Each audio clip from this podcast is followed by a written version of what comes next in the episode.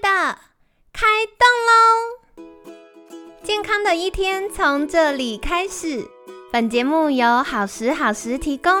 开始之前，别忘了订阅、分享以及追踪好时好时粉砖和 IG。若想帮助心爱的人变健康，也欢迎一起加入健康管理师证照班的行列。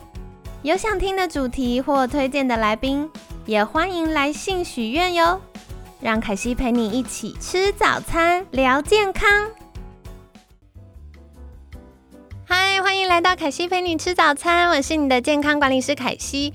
今天呢，很开心邀请到凯西的好朋友，长庚科技大学保健营养系助理教授廖翔博士。三门老师早安啊，早安，大家好。好哟，题外话，想跟大家分享一下，我后来才发现你们会在不同的那个 podcast 平台留言，但有的时候系统没有跳出来，所以万一你们发现凯西都没有回你们的话，有可能是我没看到。你们可以来那个好时好时的粉钻私讯一下吗，小小的请求。然后另外是我们最近有发现有听众说那个。呃，声音啊，有的时候凯西大笑的时候，或者是凯西讲话，本来是音色就比较高。那这个部分我们有请剪辑师小小做一下调整，所以不知道你们最近听起来是不是有觉得比较顺畅呢？呃，另外可能就是有的时候音量稍微调整，有时候凯西会给那个。保护耳朵的音量警告，如果凯西那一集太嗨的话，我会再提醒大家啊。万一忘记的话，大家就小心一下 啊。总之呢，还是希望透过啊一早的分享，可以让你们有啊满满的元气哦。然后大家加油加油！今天星期五，接下来就要开始又有周末，哎，不知道你们周末有没有什么安排？好，也欢迎跟凯西分享你们的周末健脑策略是什么。好啦，那今天在周五一开始，我想要邀请老师来跟我们分享的是，嗯，老师在功能医学领域就是服务很多年，然后也有非常多的专业。那从嗯这个我们前面提到大脑神经发炎有很多的症状，那是不是有一些小工具或小策略可以来帮助我们呢？其实呃，我想。除了说我们不管是透过营养的处方也好，或者是药物的一个处方来去进行这些状况的一个处置之外，其实基本上我们还是要回归到说，在我们的生活里面要怎么样来去做。如果我们去看说我们的生活日常当中，对我们哦，其实也不只是大脑哈，那对我们的健康影响最大的几个部分，我想第一个就是睡眠，第二个就是压力的一个管理。第三个就是运动了，然后再来第四个就是饮食。所以说到后面，其实 我们生活里面就是不脱这样子的一个范围。真的。那么呃，不管是从哪个方向来去处理哈，我想我们可以呃，要先来去理解是说，因为这几个因素彼此他们是会互相影响的哈。举例来说，像在前面我们有提到过说呃有。在我们的神经的运作上面，有所谓的神经传导物质，它会来去调节我们神经的一个反应。但是呢，我想可能很多人有听过说，像比如说多巴胺或者是血清素它的一个作用。哈，这个我们以多巴胺来当例子好了。哈，以多巴胺来说呢，它其实是一个去促使我们的呃神经或者是我们的大脑。它的反应里面的话，它是去产生动机的，然后另外它也会形成所谓的奖励的机制。透过这个动机以及奖励的一个机制，它会促使我们去产生一个反应，就是说，我们今天如果说碰到什么事情，我们觉得是好的，我们会感觉非常的愉悦，感觉很愉悦之后呢，我们会因为多巴胺的一个作用，会让我们产生一个反应，是说，嗯，这个很好，我还要再多来一些。哦，再给我一些，这个是多巴胺，它对我们来去产生了一个反应，变成是一个一个正向的一个回馈刺激啊，因为我们有获得这样子的一个愉悦，所以会想要有更多。这样子的一个反应，其实对我们的一个生命的运作，这个是有必要的。因为如果我们是完全缺乏动机的话，那我们其实是根本活不下去的啊。在动物实验上面有做过，就是如果把一只老鼠它的多巴胺的一个路径把它关掉的话，基本上这只老鼠既不想吃也不想啊，既不想吃也不想喝，然后就整个就啊这个躺平在那边，然后就一直到它已经死亡。所以多巴胺它所带来的是我们生存的一个动机，好。但是呢，在有压力的一个状态之下。当有压力存在的时候，我们会有肾上腺这边所产生的一个荷尔蒙，当然在脑部这边也会去产生，就是皮质醇。那皮质醇的话，它会去刺激我们的大脑的前额叶，透过这样子的一个刺激，因为大脑的前额叶它是各部分的一个功能，它是在做我们的一个行为方面的一个管理的。简单来说，它是让我们不要做出蠢事。但是呢，当我们有过多的一个皮质醇来去刺激我们的大脑前额叶的时候呢，不要做蠢事这件事情就会被关掉。哦，那就会促使我们不断的来去做蠢事，糟糕哎，然后又在多巴胺的驱使之下，就会不断的来去重复做这些的啊，好吧，蠢事啊，那就会造成我们神经会有过度的一个刺激了。这样子过度刺激，我们不知道什么时候停下来，行为的管理开始出现问题，那这个当然就会发生一些的这个状况了。好，所以譬如说，我们看到很多成瘾性的一个行为，其实很多时候可能都会有这样子的一个机制在这里面。所以我希望用这个例子来让大家来去理解的是说，其实，呃，不管是睡眠也好，不管是压力的一个管理也好，运动或者是我们的饮食这边，其实它都是我们从日常的一个生活当中来去改变我们的大脑的一个反应。那当然。我们如果想要把我们的大脑保护好的话，也是可以要从这四个方向一起来去着手。最重要的是说呢，我们必须要透过这些这些方向，包含了。比如说运动啦、压力管理这些，让我们的大脑有机会来去恢复它自我调节的一个功能。在先前，我想曾经有跟大家提到过，我们的大脑有所谓的神经可塑性这样子的一个功能。那这个事实上是我们的大脑有点像是一个它在自我管理。但是呢，神经可塑性这个部分呢，它是一个我们说它是一个中性的。它是一个中性的一个动作，也就是说，你给它正向的刺激，因为神经可塑性这是一个我们大脑在自我学习，你给它好的东西，它就学好的；你给它坏的东西，它就学坏的。啊，这个跟我们我们一般，譬如说我们搞那些小朋友哦，好的不学，学坏的哈，倒不是这样。啊，我们的大脑是这样，我们大脑是这样，是哎。只是通常学好的，我们比我们会觉得比较辛苦哈，然后学坏的通常啊，因为是哎符合人性，对符合人性，所以就很快哈好。但是基本上我们大脑是中性的，所以就要看说我们给他什么样子的一个刺激，给他什么样子的一个学习的一个经验，能够让他如果是能够建立起我们说所谓的正向的一个循环，这会是比较好的。那如果是原本是一个负面的一个循环的话，也要去思考说可以怎么样来去打破。所以啊，这些都是可以透过我们自己，不管是我们自己自觉性的，譬如说，是不是我们有自我觉察到说，哎，我今天为什么会是这样子的一个啊反应？我为什么好像反应越来越慢？我为什么会面临到抉择困难？我是不是最近呃这个情绪变得比较暴躁？啊，那这个其实是我们平常比较不容易去有。那么明显的自我觉察的睡眠睡不好，这个自己会很清楚。嗯，对。但是对于压力管理的一个效果，对于自己情绪方面的一个观察，这是我们比较不容易来去做到的。真的，因为我觉得很常，大家会把它归类为哦，最近工作很忙，然后或哦，因为年纪到了。可是其实看看其他工作很忙的人，或看看其他年纪一样的人，他的强度可能不一样。那我。自己会觉得，从健康管理师角度，如果客户他提出来说，嗯，他会影响到工作或影响到生活，然后影响到情绪，它就是一个需要被解决的事情。我觉得重点就在于说后面这一句话，就是需要被解决的事情。那我们有没有去认知到？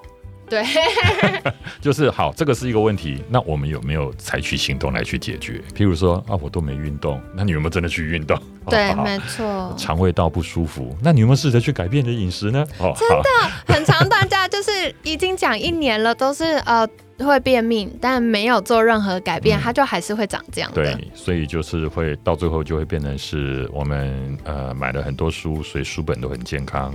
我们。书柜越来越健康，对对，然后可能听了很多东西，然后看了很多东西，哦哦，但是这样的话，眼睛也不一定就真的健康啊。对，所以其实有没有去采取这个行动，其实是最重要的。嗯，哦，所以我有看到当初啊，凯西这边给我的 这个访纲里面说，那执行到底该怎么执行？我只写一句话说啊，就该怎么活就怎么活。所以很多时候我们必须来去思考一下，说，哎，我们人类该有的一个生活应该是什么样子的一个生活？当然，这个可能会变成一个哲学性的问题了啦，哈。但是我觉得这个可能是一个我们应该来去呃不时来去思考一下的一个方向，因为我们的很多生活上面的一个影响，其实我们生活里面不外乎哈，就吃喝拉撒睡。哦，那当然还有一个很重要就是玩乐哦，对，没错，吃喝拉撒睡跟玩乐，玩乐最重要。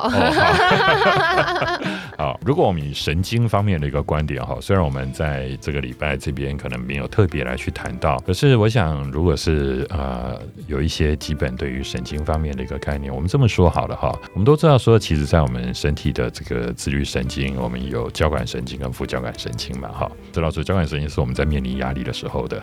好的一个反应，然后它会变得比较亢奋。那当我们啊在比较轻松缓解的一个状态之下的话，是副交感神经。哦，这是大大概这大概是一般人的认知了哈。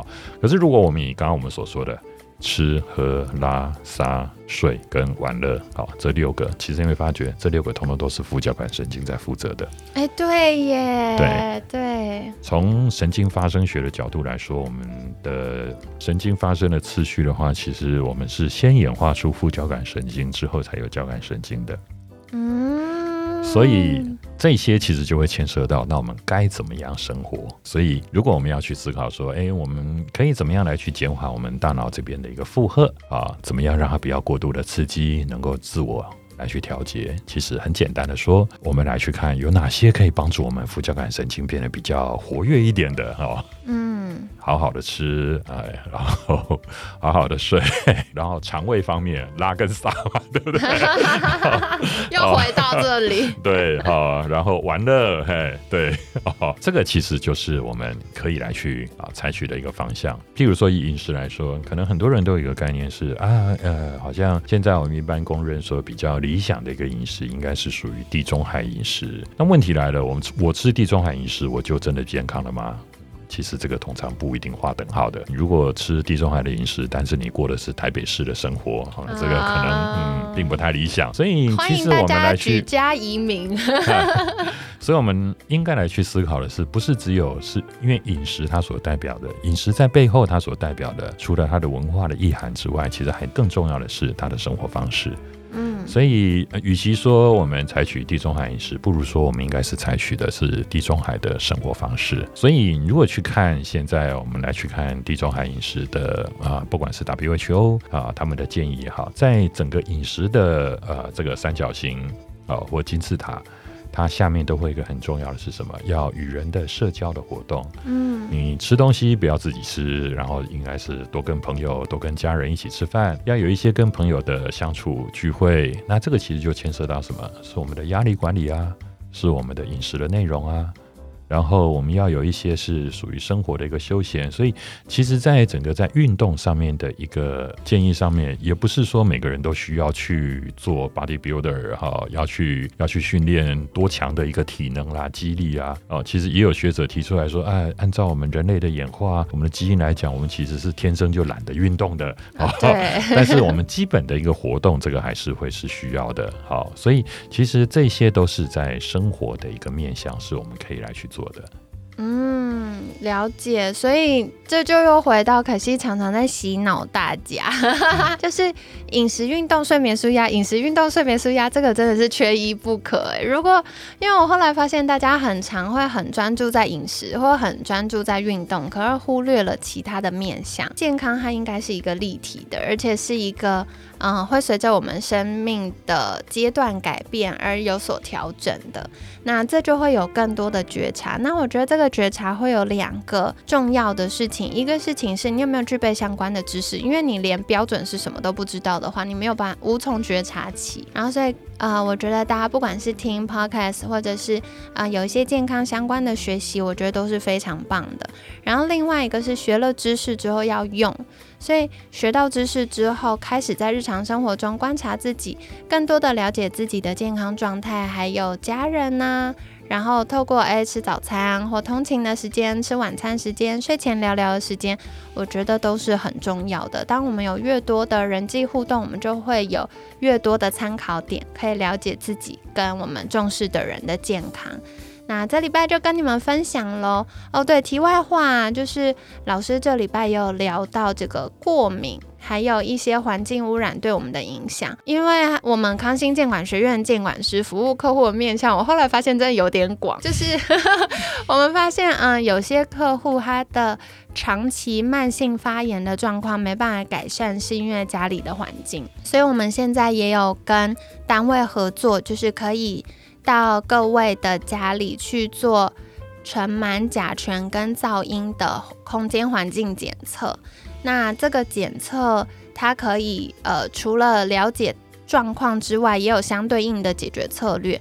那我觉得有的时候，嗯，家里环境每天住着日复一日，其实我们很容易忽略。那如果你有你或者是家人，比如说小朋友。有这个慢性的过敏，一直没有办法根治，然后或者是还有越来越严重的趋势，或者是诶家里装潢当时没有特别留意这个甲醛的防范的话，那也可以考虑做这样的评估。那我们就会再帮大家协助转介专业的单位去家里做这样的检测，然后后续会有他们师做这样子。所以如果大家有需要的话，拜托在。私讯一下官方赖账号，我们监管是会协助你的，就是服务的面向越来越广泛，但没有啦，就是还是希望透过这样的资讯跟资源的提供，可以帮助大家有更多的工具和技巧，越来越健康喽。那一样，在节目尾声要再次邀请三门老师跟大家介绍。如果大家想获得更多相关资讯，可以到哪里找到老师呢？有，我请小编这边有啊，把我的 Facebook 的一个账号放在课程的一个资讯这边。那如果有需要的话，我们可以透过呃这个 FB 这边可以有一些的交流和讨论的。好的，那我们节目资讯栏常常会有各种资讯的提供，所以欢迎大家。这礼拜我们有补充了很多内容哦，那大家可以去浏览一下。然后老师的那个连接啊，是。老师的个人 FB，所以大家如果有需要的话，可以做交流。那如果是要就医、要就诊的话呢，可以私讯官方赖账号。那我们我们的监管师会协助转诊，有这个医疗转介的服务，那就提供给大家喽。那希望大家接下来健健康康。那哎，对。是不是廉价？我突然发现是廉价，对不起哦，凯西就是没有在什么放廉价的，但是祝大家廉价愉快。好啦，那今天感谢长庚科技大学保健营养系助理教授廖翔博士的分享，每天十分钟，健康好轻松，凯西陪你吃早餐，我们下次见，拜拜。好，拜拜。